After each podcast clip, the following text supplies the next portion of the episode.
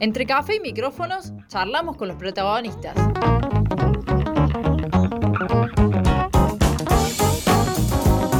La entrevista en el centro que necesitas.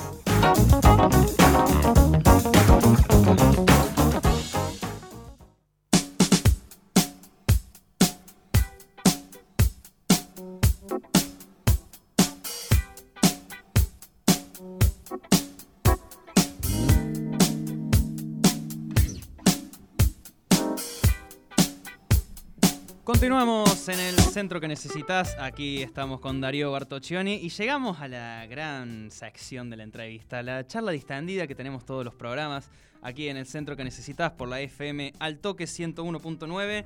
Darío, primero, ¿cómo, ¿cómo le estás pasando en este segundo programa? Gran programa tenemos eh, esta semana, segunda edición. Nos pasó rápido la semana, con muchas ganas de, de- de hacer esta nota que teníamos programado, que la veníamos masticando, la veníamos pensando. Bueno, y hoy la tenemos acá. Eh, gran, gran nota y gran entrevistado tenemos hoy. Creo que cuando empezó a surgir las entrañas de este programa, fue uno de los primeros nombres que salió sobre la mesa, sobre esta sección, de decir, bueno, vamos a entrevistar a alguien destacado del deporte regional, local, regional, por supuesto, eh, muy sabio en su, en su ámbito, en su ámbito de entrenador. Eh, ya hemos charlado varias veces dentro de la cooperativa al toque, en el toque de deportes también. Está con nosotros aquí, en vivo, en este momento, en el estudio de la FM al toque 101.9, el señor Diego Guiglione. Muy buenas tardes, Diego. Bueno, chicos, la verdad que muchas gracias, muchas gracias por sus palabras. Buenas tardes, Darío, Brunito. No creo ser merecedor de tanto elogio. me, hace un. Me hace agarrar un poco tímido y mis amigos dirían no sos tan tímido, pero nada, sí. Un agradecimiento porque la verdad que ustedes me digan eso me hace muy bien.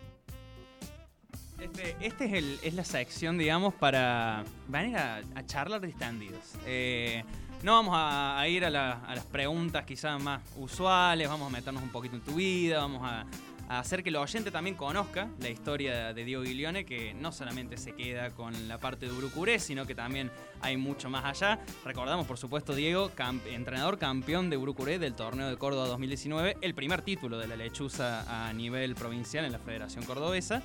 Y bueno, Diego, eh, creo que sin más preámbulos, Darío, ¿tenés algo más para agregar o no? O sí. Yo creo que es momento de meternos de lleno en la, en la vida de, de Diego. Bueno, y antes que nada, eh, conocer un poco cómo viene tu actualidad en, en los doitos y cómo transitan este, este parate, digamos, cómo, cómo es planificar en este contexto. Y la verdad que es una pregunta que igual la vas a escuchar en un montón de lados, en, en todos los ámbitos, hasta te diría que en los ámbitos de, trabajo, de empresariales, es muy difícil, creo que debemos estar todos en la misma. Es un ámbito en lo que creo que tenemos que ir muy dinámico, que ir, que ir adecuándose momento a momento. Y en lo que a mí refiere, yo estoy muy frenado con el tema de los seleccionados cordobeses porque está parada completamente la competencia.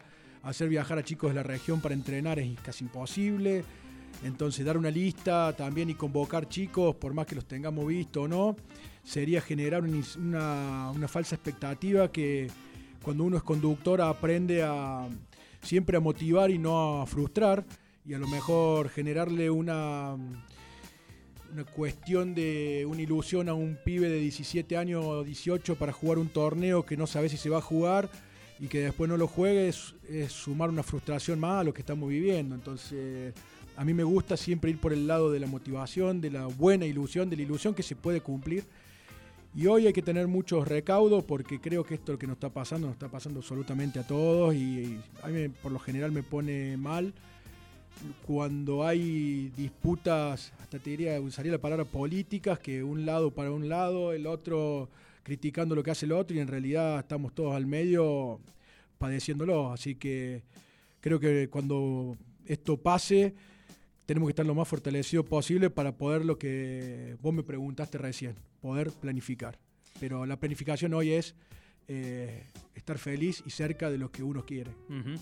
en, en este contexto, justamente, ¿cómo, cómo, se, cómo afectan a los planteles, vos que has sido entrenador, en, en una situación normal? Ya digamos que esto lo, tenemos como anormal, pero si bien es la nueva normalidad, digamos, como que ya nos estamos acostumbrando a, acostumbrando a vivir con esto, ¿Cómo se puede hacer dentro de los planteles, más allá del seleccionado, que es creo que el doble de difícil, porque si los planteles no tienen competencia, tampoco pueden laburar los seleccionados eh, en un nivel superior? ¿Cómo, ¿Cómo se afecta a los planteles en la parte deportiva, en la parte física? ¿Qué, qué significa vos, que, que sos entrenador nato, qué significa todo este parate para un plantel de rugby? Creo que lo más difícil es la no competencia, porque físicamente los chicos se entrenan, la rutina la mantienen, van al club, eh, la, la- nutrición sigue siendo la misma, los descansos lo mismo, estudia, el que estudia, estudia, el que trabaja, trabaja. Los conductores vamos, los entrenamos porque está, todavía se puede entrenar. Lo difícil es la no competencia, eso afecta muchísimo, porque estamos criados de una manera que llega el fin de semana y queremos jugar. O sea, eh, la esencia de cada uno de nosotros como deportista y como participante de, de cualquier evento deportivo, lo importante es el momento del match. O sea, yo me preparo para el día del partido. Todo lo otro sí es muy lindo, es lindo estar con tus amigos, todos te van a decir el disfrutar, el aquí, el ahora, que se usa mucho.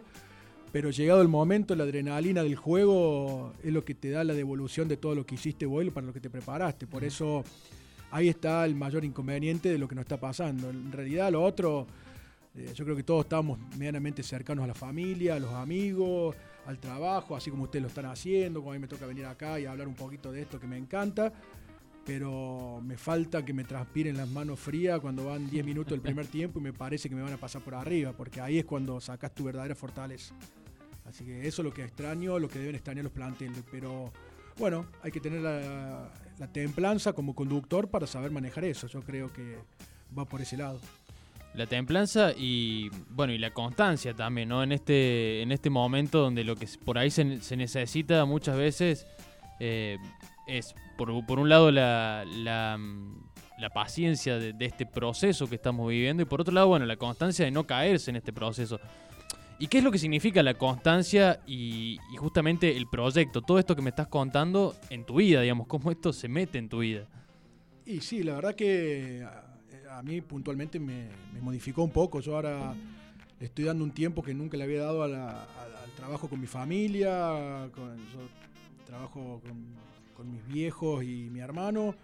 Y, y pasé a ser un asistente de ellos, pero cosa que no hacía antes. Eh, entonces sí cambia porque yo desde lunes a lunes planificaba toda mi semana en torno a lo deportivo, por más que sea amateur. O sea, yo me subía al auto para ir a trabajar y estaba pensando en la competencia para el fin de semana. Y ahora se ha dividido un poco ese tema porque me doy cuenta que las prioridades también pasan por otro lado. Me ha, sí, me ha- no que me ha alejado, pero eh, sé que no, no, no tengo la, la competencia el fin de semana, como me decías vos recién. Y creo que les ha pasado a todos los chicos. Entonces, uno tiene que ser mucho más inventivo y mucho más categórico en cuando recibe un plantel para entrenarlo. Vos hoy tenés que. No podés fallar en un entrenamiento. Yo hoy les digo a. Tengo la suerte de estar acompañando a los chicos de 13 años en Urú. Me he acercado un poquito al club, nunca me alejé porque es mi casa. Están todos mis hermanos de la vida ahí. Entonces cuando voy al club y me, arrimo un poco los entrenadores, todo, después de haber tenido un recorrido, me gusta decirles, aprovechen cada momento que tengan, que ellos se vayan felices, porque ellos cambian sus competencias por este momento. Y ese momento hay que sacar lo mejor de los chicos. Por eso antes planificábamos también el juego, ahora planificamos ah, ah, de manera categórica, como dije antes, el entrenamiento. Si un entrenamiento yo voy una hora y veo que un chico se me está aburriendo, me agarra un cargo de conciencia como si me estarían metiendo una goleada en el primer tiempo. Entonces trato de sacar lo mejor de mí, porque ese padre me entregó su hijo una hora de su día, con todos los riesgos, con todo lo que implica llevarlo, traerlo. Entonces yo tengo que tener la máxima responsabilidad de ser el, no el mejor entrenador, sino el tipo que más feliz haga a ese chico que está haciendo su pasión en ese momento. Por eso creo que lo más importante es que te mueva la pasión, porque si no es muy difícil, si no se te torna algo rutinario y sin competencia es imposible. Estamos en quizás un momento adverso de, de la vida, digamos. Para todos, a todos nos ha afectado esta cuestión de la pandemia, más o menos en, en determinadas cuestiones emocionales, económicas, laborales, etcétera. Vos has sido un tipo que has pasado bastantes adversidades en, Sí, sí. en tu vida personal, eh, que las has podido, por supuesto, pasar. ¿En qué punto, eh, y también uniendo un poco a este presente que todos estamos pasando, en qué punto lo deportivo te sirvió para transitar esos momentos de, tu vida. El club, el, rugby, tu, pasión por el deporte con respecto a esas situaciones de la vida. Y a lo mejor eh, hice, es un ida y vuelta, porque yo creo que eso a mí me, ayudó mucho más para lo deportivo, lo que me pasó, que a lo mejor lo deportivo para ese momento, porque ese momento, que lo, digo tranquilamente, es una enfermedad a los 24 años, con tratamiento oncológico y todo lo que significa en aquel momento para la familia y todo, eh, la familia y los amigos fueron todos. Entonces, más que el club, diría ahí, que el deporte, porque todos los deportes son iguales y con un formato colectivo te vas a encontrar la, eh, resolver situaciones en equipo. Pero ahí la tenía que pelear solo, pero mis amigos y mi familia fueron todo. Entonces, pero poder resolverlo fue lo que me dio la posibilidad de después de tener una fortaleza que a lo mejor otros no la tenían, otros eh, otros como entrenador pueden tener la fortaleza de haber sido jugado en los Pumas, de haber tenido un recorrido en el rugby europeo, todo yo esa no la tengo, pero sí tenía la fortaleza de lo que era saber de que de ahí en más yo tenía que disfrutar cada día, de lo que era realmente hacer lo que me gustaba, saber decir que no a determinadas situaciones, y ahí se me generó una frase que también la uso mucho en este momento, que es que afortunados son los que nos pasan cosas. Entonces en lo que estamos pasando ahora, cuando esto acabe, que hay gente que, la va a padecer distinto porque se les muere familiares, eh, y realmente nadie la tenemos. A mí el médico, el primer médico que me vio, siempre me acuerdo que me dijo, yo le digo, voy a morir, le dije. Mm. Y me dijo, mira, Chango, nadie la tiene, nadie la tiene comprada acá, así que peleá, peleá y luchá. Y yo cuando iba a los tratamientos veía que había gente que, seguía, había gente que no. Eh, entonces, pero eh, los que logremos más o menos seguir acomodados y con una cabeza fuerte y con un apoyo fuerte, porque eh, nos caemos, nos levantamos todos, nadie es súper poderoso. Entonces, cuando vos estás abajo, te levantan y cuando el otro está abajo, lo levantas. Y cuando lo pasemos, afortunados vamos a ser lo que vivimos esto. Entonces va a ser una cuestión hasta filosófica de eh, yo pasé por esto y me hizo mejor persona. Pero lamentablemente, como te decía antes, si no aprendemos y, no somos generosos en estas situaciones, eh, bueno, habremos perdido un hermoso tiempo. Rescato otra cosa más de, tu vida personal que también me da el pie a, lo que sigue de, las preguntas. Eh, también tuviste que pasar una situación adversa con final feliz en ambos casos con tu hijo, digamos, eh, que tenías ese problema, que no podías tener hijo, no podías tener hijo con, con tu señora y finalmente, después de muchos años, recién lo, contábamos y lo hablábamos fuera de aire, eh, pudiste finalmente que llegó Guido a, tu vida. Contanos un poco todo eso, eh, sobre todo la, resiliencia para aguantar y para esperar y ser paciente y al final tener su fruto. Sí, en medio de eso, creo que todos, en, alguna forma, yo no me siento ni siquiera ni un luchador en eso lo que sí siento que, era lo que tenía que hacer. Hicimos lo que teníamos que hacer en la búsqueda del amor que teníamos que dar y queríamos dar para tener una familia y, armarla. Y bueno, esa búsqueda sí, realmente se dio, fue larga, pero llegó y llegó Guido y yo lo digo abiertamente, se lo digo a él, todo y sin presión alguna porque eh, es hermoso poder decírselo, es el amor de mi vida y él y cada día que pasa soy un agradecido a Dios de que esa lucha que hicimos para en la búsqueda de Él, eh, poder tener el final feliz, como decís vos. Y, bueno, eh, obviamente que no fue fácil, fue durísimo y con una mujer que, que la rompió toda porque peleó cada momento para que eso pudiera pasar. Y yo no siento que lo logre yo, sino que lo logramos juntos, los tres, con él inclusive. Pero bueno, o sea, era, era muy duro porque después de mi tratamiento era difícil y bueno, pasé por todas, absolutamente por todas. Con eso medianamente queda, queda contada la situación para no entrar en detalle, pero sí, eh, como te vuelvo a decir antes, en lo deportivo y después en, mi enfermedad, y todo fueron aprendizajes que me fueron dando mucha fortaleza. Pero yo después, hablando así, parecería decir este un soldado, ¿no?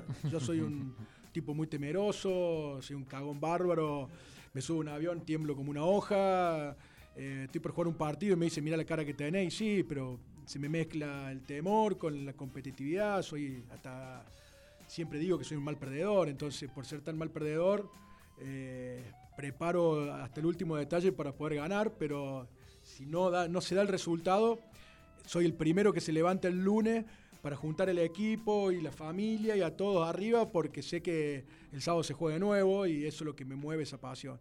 Pero volviendo a lo anterior, eh, afortunados son los que nos pasan cosas. Vuelvo a repetirte y lo de mi hijo y lo que me pasó a mí y todo los amigos y la familia te llevan a que puedas lograr lo que te proponga. Recién cuando nos contabas todo esto, eh, podríamos decirlo, es la, una del, todo esto que nos estás contando, el atravesar la enfermedad, poder eh, llegar a, tu hijo, poder transitar la vida con él, son grandes victorias de la vida. Ahora, hay algo que nos cuesta mucho hablar a los deportistas, también a, quienes estamos por ahí de este lado, que muchos no sabemos cómo tomarlo como algo positivo o no. El tema de la derrota, porque la derrota también existe y la derrota siempre es una posibilidad en este abanico que, estamos charlando. Te lo llevo primero al ámbito deportivo. En 2015 y 2016 eh, perdieron contra Tala. Primero, preguntarte si toda esta fortaleza que fuiste adquiriendo por todo esto que te tocó pasar, te ayudó en esos momentos de, derrota en lo deportivo. Y, segundo, preguntarte qué sentido tiene eh, la derrota en tu vida, en lo deportivo, en lo personal. Eh, ¿Qué lugar le das a la derrota en tu vida? O sea que me estás moviendo las fibras íntimas, porque sinceramente... De eso se trata esta sección. Eh, está bueno. voy a ser bien sincero yo perdí más de lo que gané siempre. porque, eh, deportivamente hablando, ¿eh? Porque debo, si dirigí 20 años, debo tener más de 600 partidos en primera. Eh, debe ser un caso medio raro en el rugby argentino y que a mi edad haya tenido tantos años. Pero mira qué loco. Ahora que me estás haciendo esto, te diría hasta que extraño la derrota. Mira. Porque era tan extremista en el momento de la derrota y soy tan mal perdedor que, por ejemplo, siempre dice Federico Guerrieri, el porrón, que se crió al lado mío, el que entrena conmigo, junto con el Mito Rojo y Santi Loza. Nosotros volvíamos de Córdoba con una derrota y no se podía hablar en todo el colectivo, culpa mía, que venían todos mudos. Me decían, este está loco. Y yo me ponía la así, me ponía la capucha, les muestro así, me ponía así. y yo les pedía que por lo menos hasta alta gracia no hablemos nada. No, no podía hablar, no, no, no me y a partir de Altagracia surgía algo todo. Pero es como a lo mejor eh, lo, traslado a una batalla, como cuando vas a un. y llegan todos tus soldaditos, y llegas vos, y llegas al campamento, y a lo mejor. No es no lo de muerte, nada, pero bueno, perdimos esta batalla, pero tenemos la otra, y ya al otro día era durísimo. Yo no hablaba más hasta el lunes, pero el lunes llegar a entrenamiento, verlos a todos, a mí me cambió la respiración. Entonces, mm. ya esa derrota fortalecía mi pasión y mi, ímpetu por ir a buscar la victoria que venía. Y tengo muchos casos, no anécdotas, pero sí amigos. Tengo recuerdo de mi amigo Mariano Cuarón, de, Tato Lobato, que fue mi socio, hermano de la vida, que jugaron conmigo toda la vida, todo que me decían, vos estás loco de comernos a lo mejor 60 puntos hace 15 años atrás, y que yo pensaba que el partido que viene lo íbamos a ganar. Pero lo pensaba y juro que, era tal cual. Yo sentía que lo podíamos ganar, pero que había que trabajar. Por eso creo que la, hay un, problema entre por ahí con los jugadores conmigo, que es que yo soy muy intenso. Muy intenso porque ya quiero eso. O sea, ya está, ya descansamos domingo, lunes. El que no hizo el duelo y lo quiere hacer el lunes a la noche o el martes en entrenamiento y ya está conmigo, no. Yo ya estoy pensando en lo que viene. Pero el valor de la derrota es lo que te va a dar el aprendizaje para, lo que viene, porque nadie ganó todo ni, ni, ganó siempre. En realidad me pasó algo que en el 2015, eh, se lo decía el otro día a la gente de estudiante de Río Cuarto, porque yo soy hincha, muy hincha estudiante, toda la vida fui a la cancha, soy futbolero antes que rugby, que rugbyista, rugby, no me gusta la palabra rugby porque les digo la verdad no me gusta. Me considero un tipo del deporte colectivo, me, me encanta, una pasión por el juego impresionante del rugby, pero me parece que somos deportistas, somos todos de lo mismo, ¿viste? No hago diferencia. Y eh, estudiantes se queda en la puerta desde llegar hasta donde llegó, pero yo les digo, ustedes no tienen ni idea hasta dónde llegaron. Y, y después en el fondo decía, pobre, están dolidos como yo estaba en el 2015 cuando perdemos con tal acá, que pude empezar a hablar de ese partido de Tala a partir de que salimos campeón en 2019. Claro. Porque si no, no podía hablar. Y yo ese partido no lo vi nunca más. Ni de la final del 2015 y la del 2016 tampoco. Eh, en mi interior, ¿qué digo hoy? Me doy cuenta que las dos finales del 2015 y 2016 nos gana un equipo superior. O sea, ese Tala era mejor que Urucuré. Entonces era merecía. Entonces digo, llegamos muy lejos hasta donde era impensado llegar. Era imposible que hace 15, 20 años atrás llegáramos donde llegamos. Y claro, después empezó la rebeldía, en donde yo veía que había gente que decía cómo van a perder esa final de local con todo, pero era mejor el otro equipo. Y la perdí, y ahí me agarra rebeldía y yo en ese sentido eh, soy un enojón, para no decir un calentón, y dije, bueno, voy a ir a muerte con esto. Dejé, yo tenía una empresa desde los 20 años que arranqué con mi socio, y hasta los 47 y dije, no, yo me voy a instalar en el club desde las 5 de la tarde hasta las 12 de la noche. Eh, por lo menos lo voy a intentar. Y, podría no haber pasado eso. Y pasó. Y pasó y hoy, hoy soy... Y no, no, sé si es por eso, pero soy un tipo que tiene una paz interior y que me y una alegría de, vivir que realmente de haber luchado, porque la luchamos contra viento y marea, porque no era fácil. Yo digo que conquistamos Córdoba desde Río Cuarto todos esos años por ahí valieron la pena finalmente con el título de, 2019. Es frase hecha, pero era un sueño hecho realidad. A mí, Javier Albarracín, un día me hace una nota que no me lo olvido nunca. Dice: ¿Cuál es el sueño de tu vida? Y, realmente el sueño de mi vida. Un sueño es irrealizable. Si vos tenés un sueño es porque no lo vas a realizar. ¿eh? Y, bueno, yo tenía dos sueños, que siempre lo digo en todos lados. Era jugar en la primera de Boca, que eso era totalmente irrealizable. Y salí campeón de, Córdoba con Urucuré, pero no salí campeón de Córdoba con Urucuré, sino sacar campeón a. Que, el equipo saque campeón en Río Cuarto. Porque Río Cuarto salía campeón en Córdoba. Y era muy fuerte. Y yo había vivido con mucha. con mucha alegría, con una locura bárbara cuando estudiante asciende a su primer nacional. Y lo viví de esa manera. O sea, lo sentí como un hito que estábamos en ese momento viviendo algo histórico. Entonces Ah, no, el agradecimiento que tengo de haber tenido la capacidad de lucha y de lo que me ayudaron mis amigos, mis viejos y obviamente los chicos que me soportaron.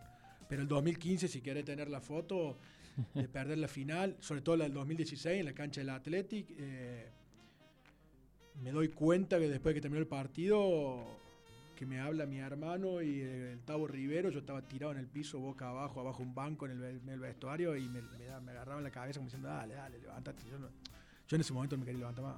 Quedé tirado. Como uno es efusivo en el triunfo, es muy derrotista en la derrota. Entonces, pero no lo puedo manejar. He tenido la familia, mis viejos, me dicen, pero no, tomé así, y yo soy así.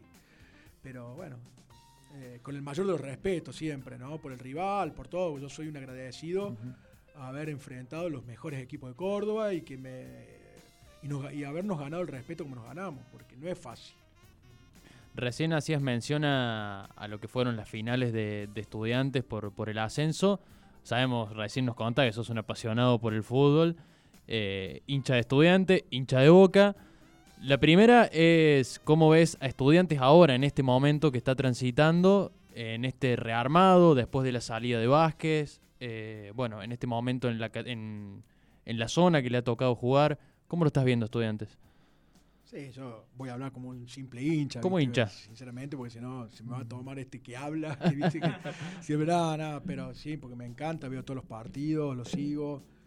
Eh, como todo, como todo proceso, se terminó el de Marcelo Vázquez con un grupo de jugadores que le dieron muchísimo a Río Cuarto y a Estudiantes, con un presidente que fue para adelante como un animal, que la verdad que no paró nunca y yo creo que, bueno, se está rearmando, como usted lo ve, en una zona durísima. Y por ahí yo veo que vos me haces esa pregunta y digo, hace tres o cuatro años atrás, lo que daríamos por estar jugando lo que está jugando estudiante. Entonces, por ahí eh, somos demasiado dinámicos, demasiado espontáneos, entonces ya queremos jugar a la Superliga. Sí, estuvimos cerca, pero disfrutemos que estamos. Yo siempre decía a la cancha a ver el Federal B, cuando estábamos peleando ahí, no se podía subir, todo.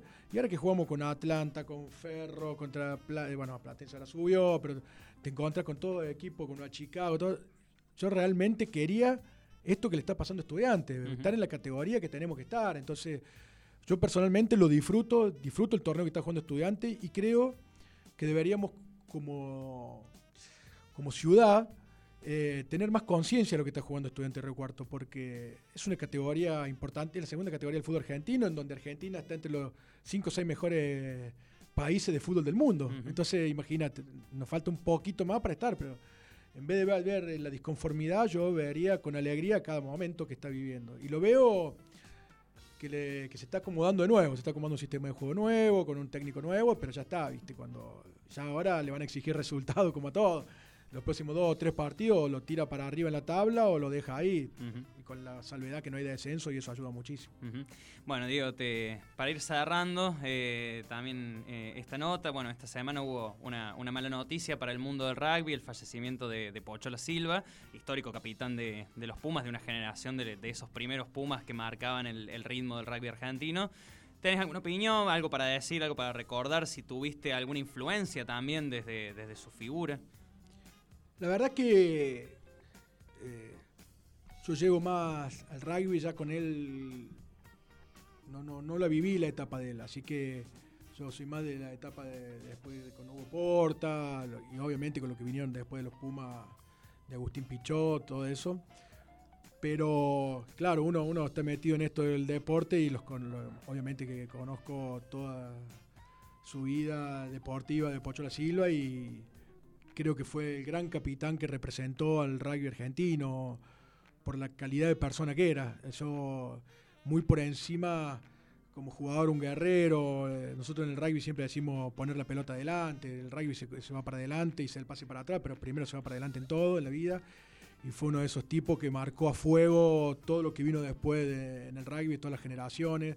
Por eso hoy veía como Pablo Matera, Agustín Pichot, Felipe Contepomi, Juan Martín Hernández, Hugo Porta, lo- los, cómo los, con el cariño y con el respeto y la admiración que los saludaba. Para nosotros, si ustedes me dicen, y sí, leí por ahí, y es el padre de los Pumas, y diríamos que el, gran capitán que tuvo el rugby argentino. Diego, primero que nada agradecerte por, por este rato, por eh, compartir con nosotros, por eh, bueno, por abrirte, por esta charla que nos gusta decir nosotros que más allá de que estén los micrófonos y, las computadoras, la consola, todo lo que implica la radio, eh, esta cuestión de bueno sentarnos y, y hablar un poco desde otro lado, eh, lo más humano posible y con esta pasión que nos gusta a todos, que nos encanta, que es el deporte. Ahora te traslado a otra pasión que nos gusta a nosotros, que es, eh, y un poco la consigna también de, de esta sección, que el homenajeado, el invitado de hoy, elige la música con la que nos vamos.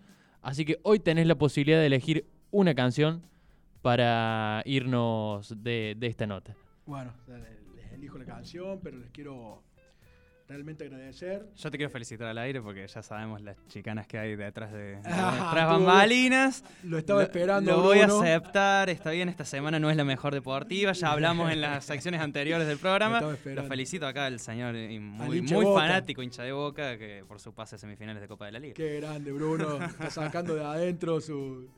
No lo puedo ni mirar a los ojos cuando No, digo eso. no. La verdad que bueno. La verdad que, que está muy bueno que nos podamos chicanear así. y no hay nada más lindo en el deporte que tener este ida y vuelta.